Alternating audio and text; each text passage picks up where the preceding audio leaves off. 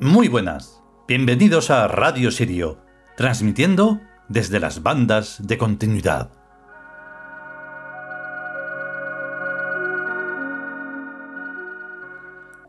Y comenzamos con un capítulo nuevo, como tiene que ser, con el número 23, que verdaderamente es y comienza de una manera brutal.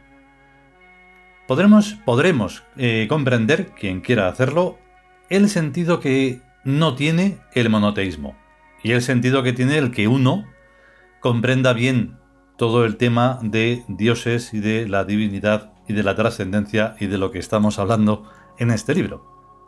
Hay un pequeño gran problema que es el de imponer una religión. Al final, eh, ese tiro no solo te sale por la culata, sino que te destruye por ni se sabe el tiempo lineal que uno no puede ni imaginarse. Tú impones el monoteísmo, ya sea cual sea, cristianismo, catolicismo, judaísmo, maometismo, el que sea. Y entonces tú estás creyendo que todo el mundo que te rodea, en donde estés, va a creer en eso. Encima, si no lo creen por las buenas, lo van a creer por las malas. Ahí es donde comienza el mal camino. Porque hay mucha gente que, encima de no saber, por ejemplo, leer o comprender o tener una noción ligerísima de pensar, son muy brutos. Entonces al final lo que vas a conseguir es que sean tus enemigos. ¿Y los enemigos qué hacen? Pues todo lo bárbaro que te puedas imaginar. Matar, quemar, destruir, todo eso. Y si no lo hacen en un tiempo, lo harán en otro. Y si no lo han hecho en otro, lo harán en otro. Y así ocurre todo el tiempo. Y encima, como no hay evolución, ya sea el siglo XX, el siglo 30 o el siglo 300, la gente sigue igual y venga con el monoteísmo. Y dices, pero que para gobernar un país, para gestionarlo, para todo eso, no necesitas eso, porque es una cosa personal. Si yo creo en lo que sea, no es tu problema, es el mío. Y nada más.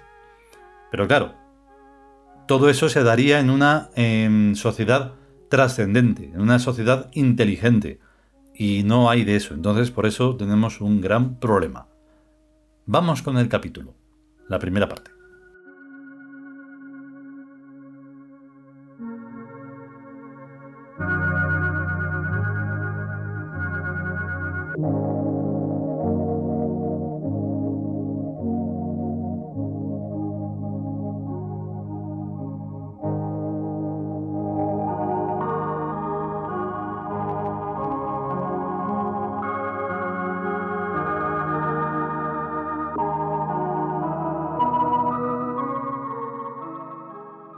Nosotros los tíos.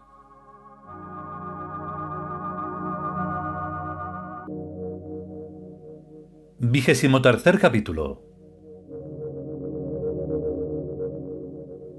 Ridiculeces. Primera parte.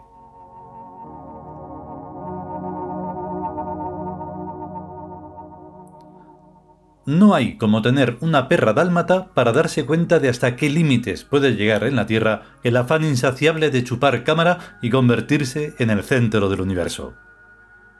Solo así se comprende lo que cuentan las religiones, acerca de que el bípedo es tan bonito que los dioses no se cansan de mirarlo y remirarlo y regalarle lo mejor que tienen. Por ejemplo, cuentan que un dios de provincias creó al universo y todas sus cosas, rematando la faena con un par de bípedos, macho y hembra, para que criaran bipeditos. Ocurrió que los bípedos se portaron mal y cometieron muchos pecados, pero eran tan lindos que a aquel dios provinciano no se le ocurrió más que mandarles a su propio hijo, haciéndole nacer como un bípedo más, a fin de que se llevara todas las culpas de todos los bípedos y todos los tortazos que los bípedos se estaban mereciendo. Cualquiera en sus cabales pensaría que aquel dios de marras estaba loco o era más tonto que arundio. Pero no, los bípedos siguen diciendo que aquello estuvo muy bien, que fue justo y equitativo, ya que ellos se merecen todo por guapos. Secundariamente, su magnánima lindura no tiene inconveniente en concederles al Dios Padre y a su Hijo el honor y el buen gusto de amar a los bípedos sobre todas las cosas.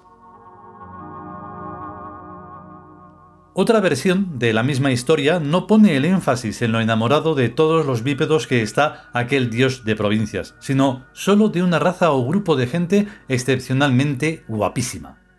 Los judíos. Y más así en conjunto que uno por uno. Según los defensores de esta versión, donde se pongan los judíos que se quiten todos los demás, ya que, si creemos sus profecías, los judíos están destinados a gobernar todas las naciones de la tierra con vara de hierro y como a lo bruto. La tercera ridiculez referida al mismo dios beduino de que estamos hablando la propaló Mahoma, que no conforme con el desorden teológico que había en su tiempo, le hizo al dios una serie de entrevistas para que aclarara sus muchas contradicciones anteriores y sacándole cacho a cacho el Corán, donde tampoco, desgraciadamente, quedan las cosas completamente explicadas sin posible confusión. Lo mejor sería tal vez que Moisés, Jesucristo y Mahoma se sentaran finalmente a una misma mesa y trataran de ponerse de acuerdo, al menos siquiera en sobre de qué Dios está hablando cada uno. Porque si resulta ser el mismo en los tres casos, parece ser un Dios en extremo desmemoriado y tornadizo que unas veces dice unas cosas, otras veces otras y otras las contrarias. Y así se explica que de una sola y misma Biblia hayan salido más de mil religiones diferentes, un Talmud y un Corán, que tampoco se quedan mancos en interpretaciones y sectas. Si para seleccionar la verdadera a todas estas religiones les aplicamos la fórmula n-1, lo que resulta es que todas esas religiones son falsas, y que cada una se ha inventado un dios a su medida. Esa es la única verdad que tienen todas.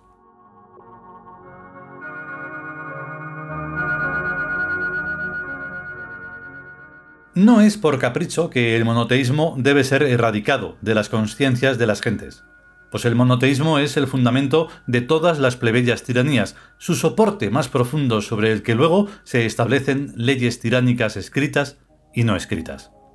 Y bien es verdad que aquí no se trata de liberar a nadie, sino que cada cual es muy libre de ser esclavo de lo que quiera.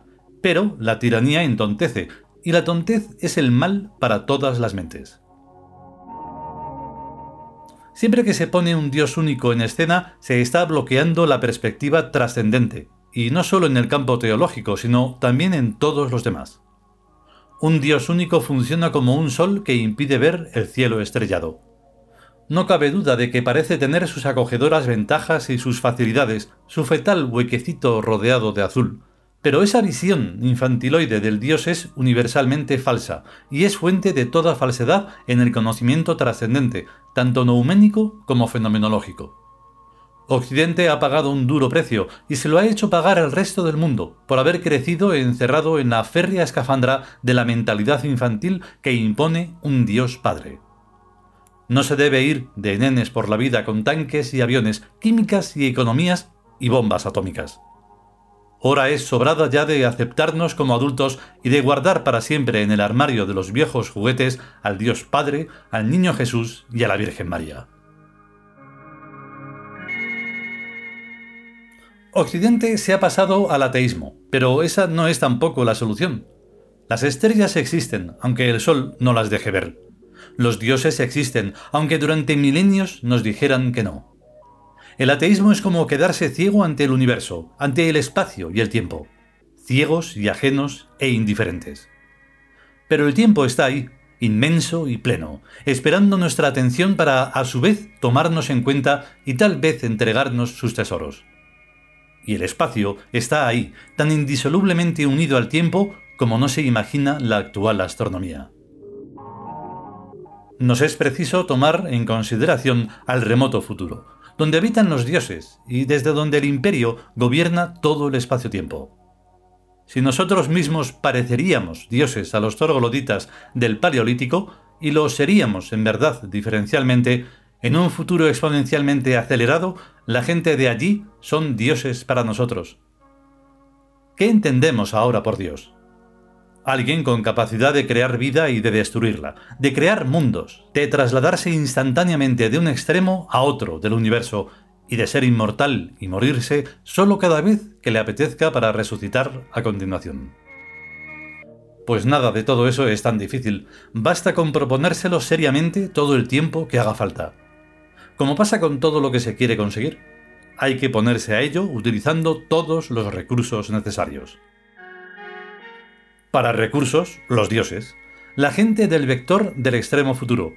Si se lo pedimos, los dioses nos pueden transferir a esta época siquiera un principio de inmortalidad, algún sucedáneo de memoria que nos permita enlazar las vidas sucesivas de nuestras conciencias personales de yo y de embarcarnos así en un proceso de deificación, si es que queremos ser dioses. La gente que no quiera serlo no tiene por qué molestarse en una tarea tan ardua.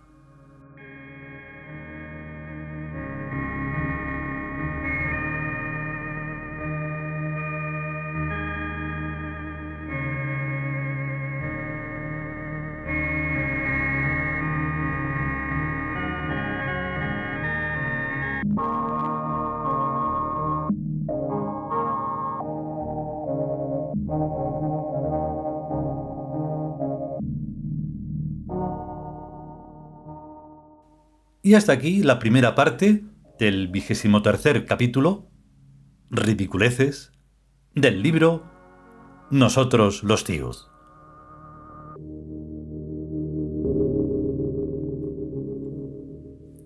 Y precisamente mientras estaba leyendo y preparando esta primera parte, me encuentro con la noticia de que no sé cuándo de estos días en Madrid, en la Plaza Benavente, pues había allí un símbolo religioso que habían mandado desde Galicia, un cruceiro, y el cruceiro ya no está.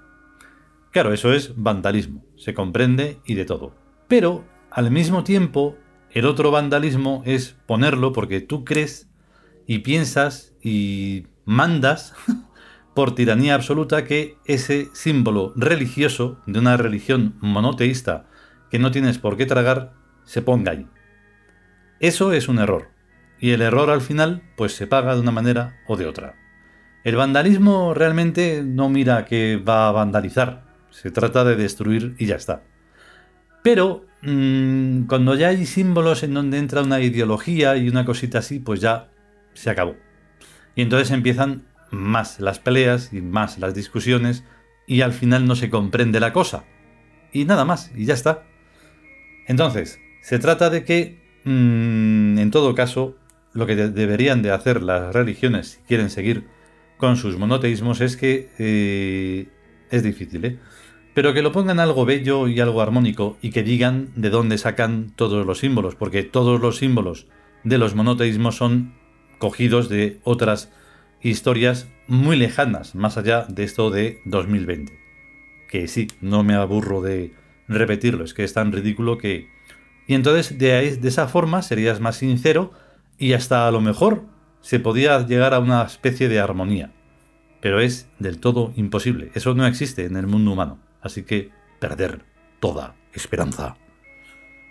Si podemos y sobre todo si queremos, volveremos con la segunda parte. Mientras tanto, a estar y ser conscientes y a cuidarse. Hasta luego.